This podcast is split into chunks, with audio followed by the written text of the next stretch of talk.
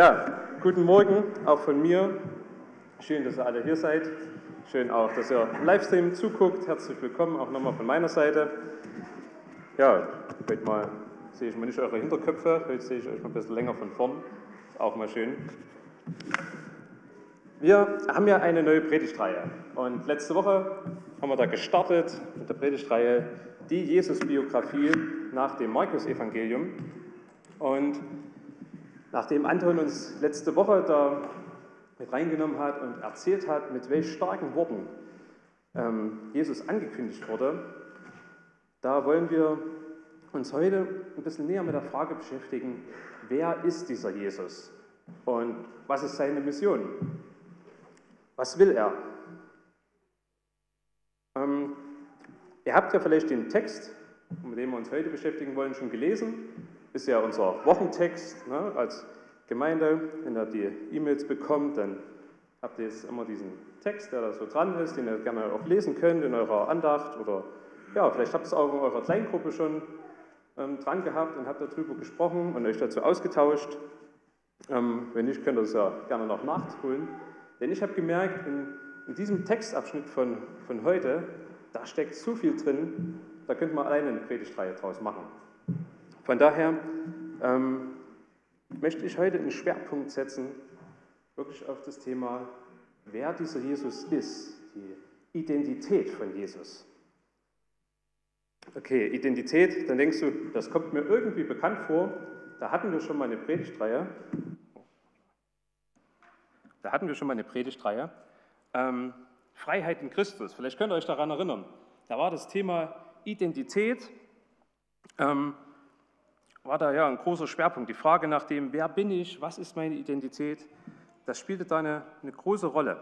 Und interessant ist, dass genau dieses Thema, die Frage ähm, nach der Identität, ähm, dass sich diese Frage auch am Beginn des Wirkens von Jesus stellt.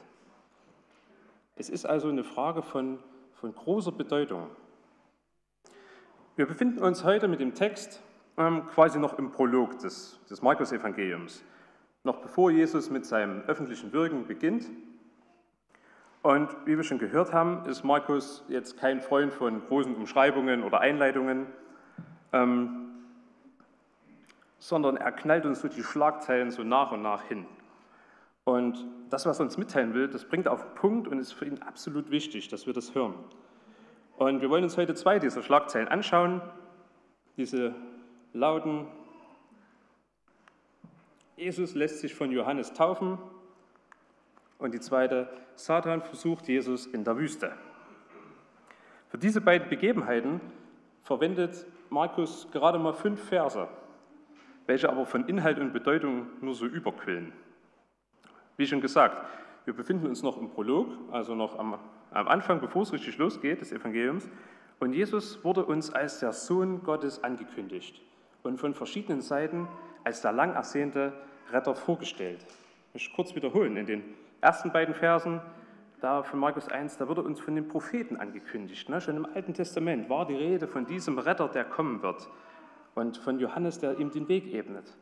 Und in den Versen 7 und 8 wird er von Johannes dem Täufer auch nochmal als, als der bestätigt, der ist. Und heute kommt noch eine Stimme aus dem Himmel dazu. Und Jesus wird von seinem Vater selbst als Gottes Sohn bestätigt und schließlich in seinen Dienst eingesetzt. Und wir wollen uns die Verse mal lesen. Markus 1, die Verse 9 bis 13. Damals kam auch Jesus aus Nazareth in Galiläa und ließ sich im Jordan von, Jesus, äh, von Johannes taufen. Noch während er aus dem Wasser stieg, sah er, wie der Himmel aufriss und der Geist Gottes wie eine Taube auf ihn herabfuhr. Und aus dem Himmel sprach eine Stimme, Du bist mein geliebter Sohn, an dir habe ich Freude. Bald darauf wurde Jesus vom Geist gedrängt, in die Wüste hinauszugehen. 40 Tage blieb er dort und in der Zeit versuchte der, Satan, versuchte der Satan, ihn zur Sünde zu verführen. Jesus lebte bei den wilden Tieren und die Engel dienten ihm. Wir wollen uns auch heute wieder drei Punkte anschauen. Punkt 1, wer ist Jesus und was ist seine Mission? Punkt 2, Angriff auf seine Identität oder ja, mit übertragen dann auch auf unsere und wie wir diesen Angriffen widerstehen können.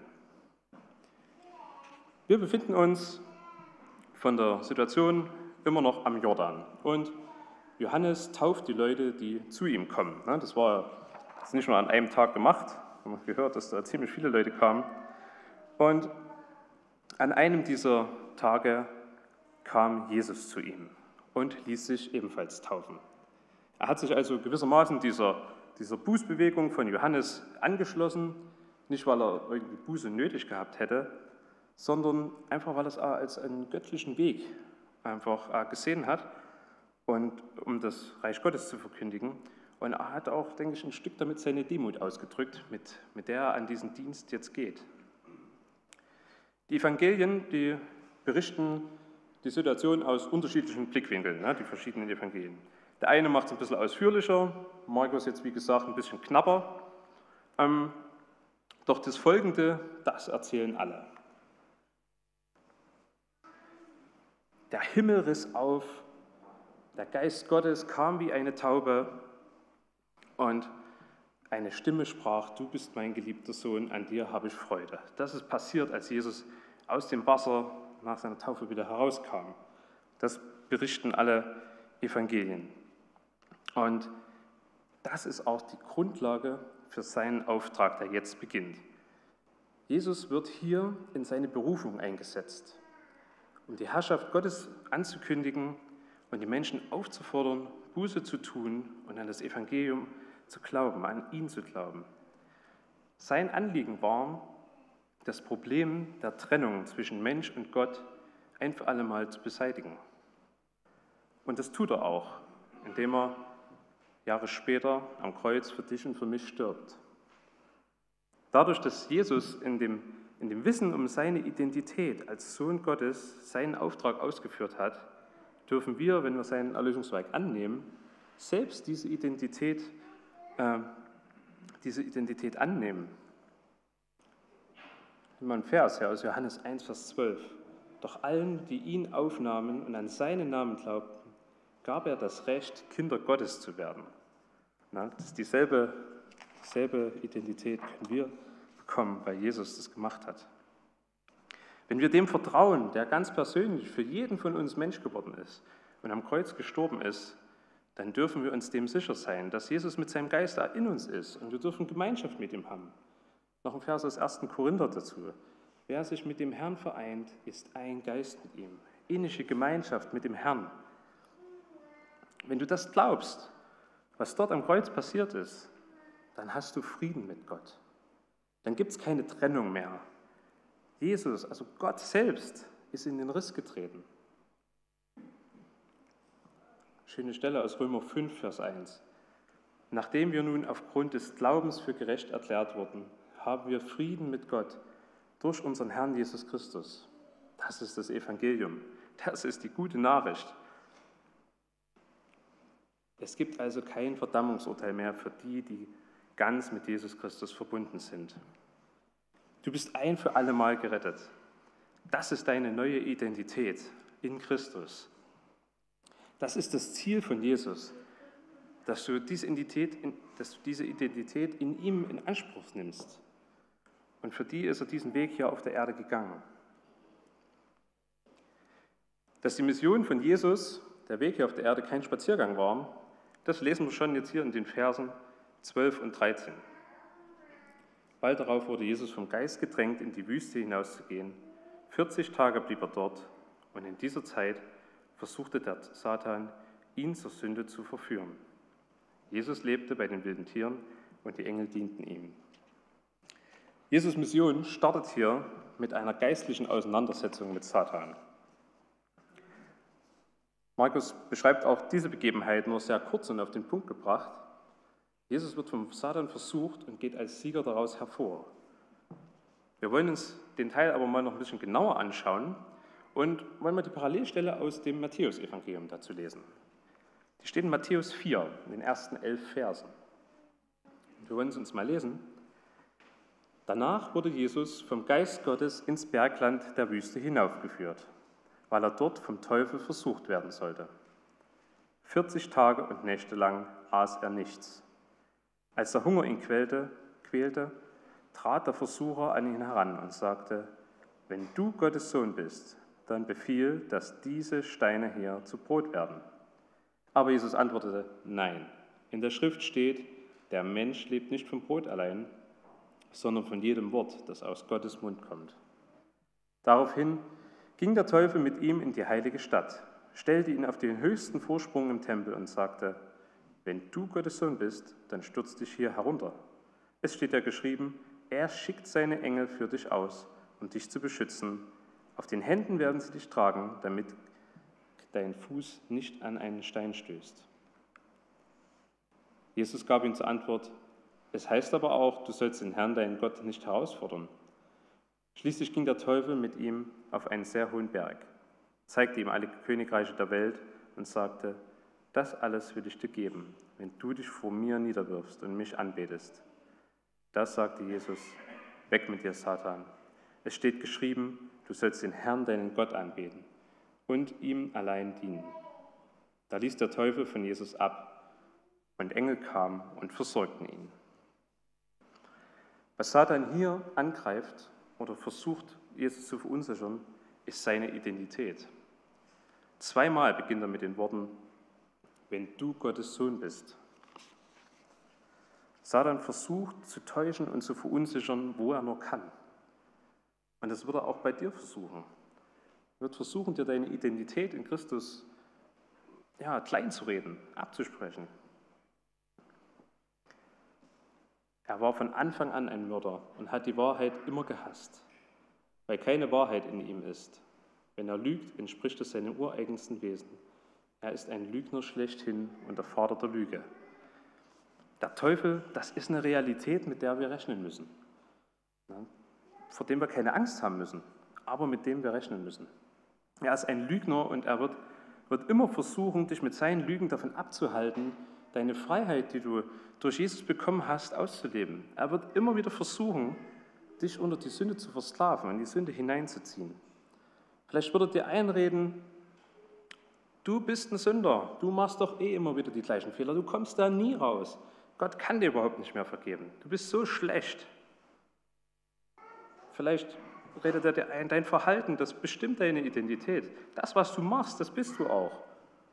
Und wenn dir was nicht gelingt, dann bist du ein Versager. Und vielleicht sagt er dir auch, deine Identität wird bestimmt von dem, was andere über dich sagen. Wenn andere nichts Gutes von dir halten, dann bist du nichts Gutes.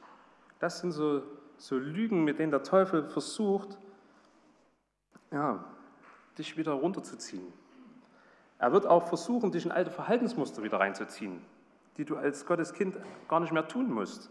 Er wird versuchen, dich zu verführen und dir einreden, du musst jetzt das und das vielleicht tun, um, um dass deine Sehnsucht gestillt wird. Er wird dich versuchen, wieder zur Sünde zu verführen. Ja, aber was können wir dem entgegenstellen? Was können wir dagegen tun? Was hat Jesus in, der Situation, in dieser Situation getan, als er ihn zur Sünde verführen wollte? Jesus ist dem Satan mit dem Wort Gottes entgegengetreten. Es steht geschrieben, es heißt in der Schrift, das sind, so fängt er seine Sätze an, mit denen er dem Teufel begegnet. Er lässt sich auf keine großen Diskussionen ein, sondern er liefert ihm quasi schwarz auf weiß äh, Wahrheiten aus Gottes Wort. Und wie wir lesen können, kann Satan dem nichts entgegentreten und muss schlussendlich abtreten. Da ließ der Teufel von Jesus ab. Und Engel kamen und versorgten ihn. Die Wahrheiten der Bibel und das Wissen um unsere Identität sind auch unsere Waffen gegen die Angriffe des Teufels.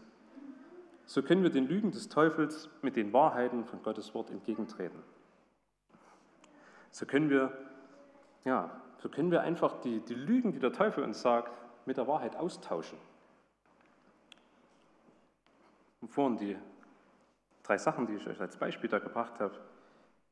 Das erste, du bist ein Sünder, du machst immer wieder eh die gleichen Fehler. Gott kann dir nicht mehr vergeben, du kommst da nie raus. Dem können wir einfach entgegensetzen, nee, ich bin ein Heiliger, der vor Gott gerecht erklärt worden ist. Ja, ich sündige immer noch wieder. Und das wird auch hier auf der Erde, solange wir hier sind, nicht ganz weggehen. Wir werden immer wieder da reinfallen. Aber wir dürfen wissen, dass Jesus das ein für alle Mal geklärt hat. Wenn Gott uns anschaut, dann sieht er die Gerechtigkeit von seinem Sohn, von Jesus und nicht unsere. Auf die zweite Lüge, dass, wir, dass unser Verhalten bestimmt, wer wir sind. Darauf können wir antworten, nee, das, was Jesus getan hat, das bestimmt meine Identität. Das, was er am Kreuz gemacht hat, macht mich zum Kind Gottes. Und auf die dritte, das, was andere über mich sagen, dass das ausmacht, wer ich bin, dem können wir entgegensetzen, nein, sondern das, was Gott über mich sagt. Und das ist Gutes.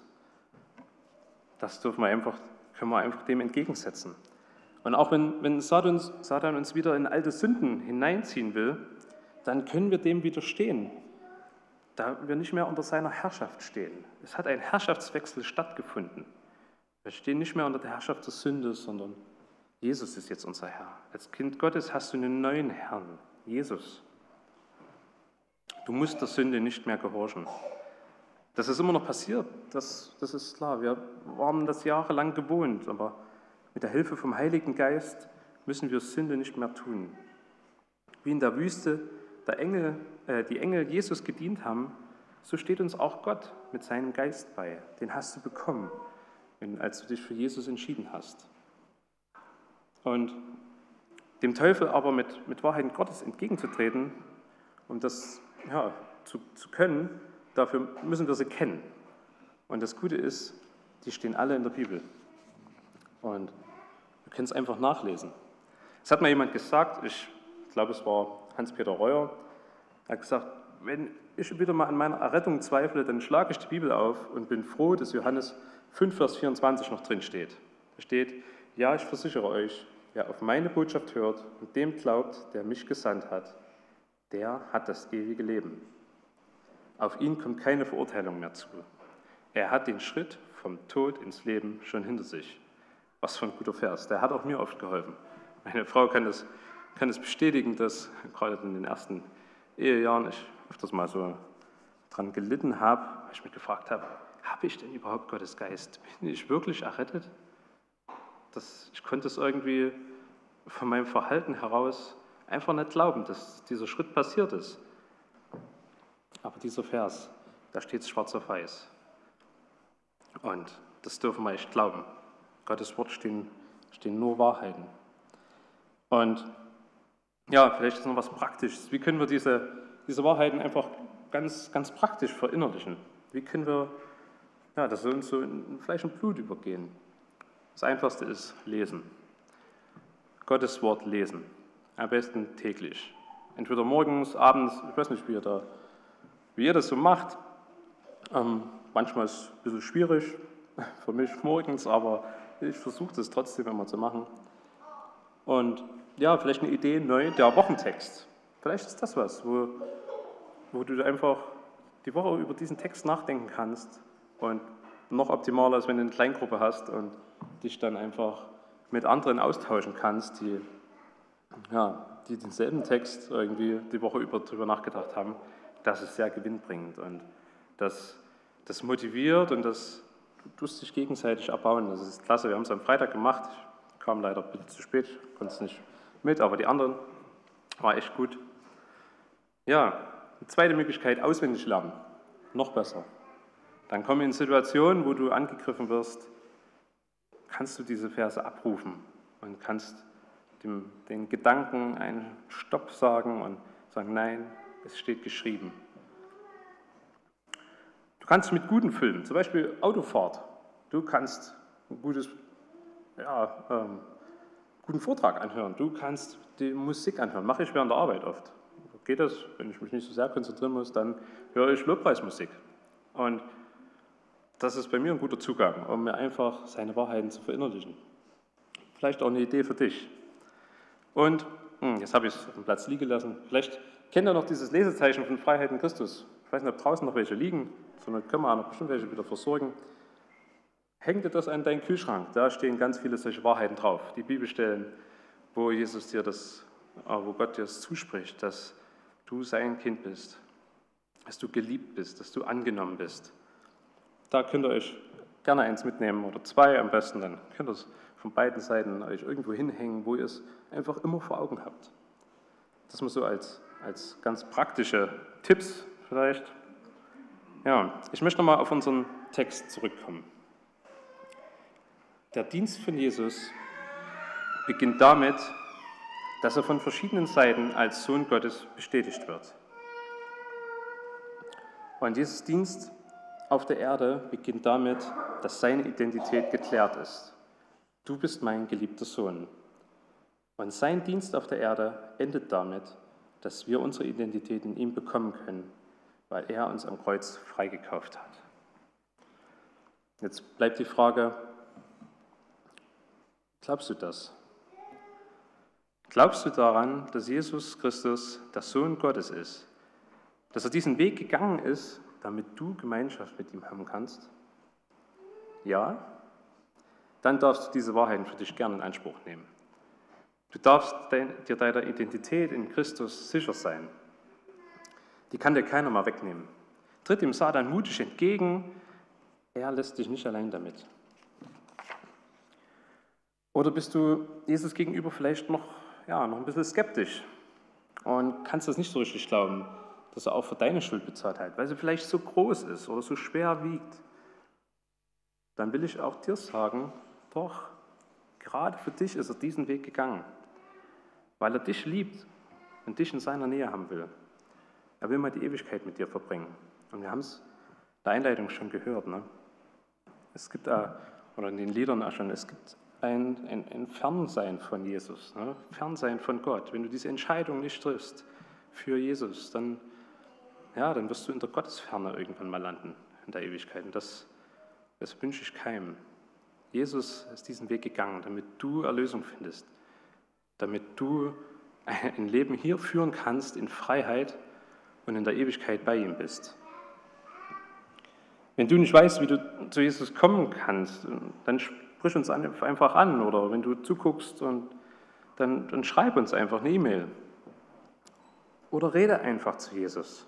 Sag, Jesus, ich glaube, dass du Gottes Sohn bist und für meine Schuld bezahlt hast.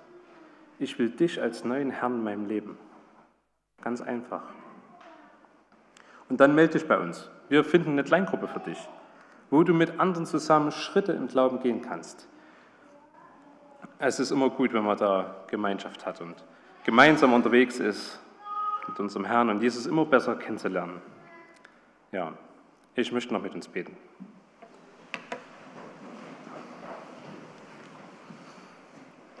Jesus Christus, hab vielen Dank, dass du der Sohn Gottes bist, dass du der Messias bist, der Retter, der kommen sollte. Und danken dir, dass du diesen Weg hier auf der Erde beschritten hast und ja, er hingeführt hat zum Kreuz. Dass du für unsere Schuld gestorben bist, dass du wolltest, dass wir in deine Nähe kommen können, dass du in diesen Riss getreten bist zwischen Gott und Mensch, dass du alles gut gemacht hast. Danke dafür, dass, dass wir jetzt einfach so eine Identität in dir haben können, wenn wir dich angenommen haben, dass wir wirklich Gottes Kinder sind und dass uns das niemand wegnehmen kann. Ich möchte bitten, dass du uns da einfach stark machst, dem Teufel gegenüberzutreten und ihn mit seinen Lügen einfach abzuwehren, so wie du das getan hast. Das können auch wir, weil wir dich haben und dein Geist in uns lebt. Hab vielen Dank dafür. Und ich bitte für jeden, der noch keine Entscheidung für dich getroffen hat, der noch fragend ist, der vielleicht noch ein bisschen skeptisch ist, dass du ihn berührst, dass du ihm deine Liebe zeigst, dass er merkt, dass wir, dass wir dich brauchen, dass du unser Retter bist. Hab vielen Dank dafür. Bitte segne auch noch die weitere Zeit, wenn wir den Abend mal feiern wollen. Danke, dass du mit hier bist. Amen. Amen.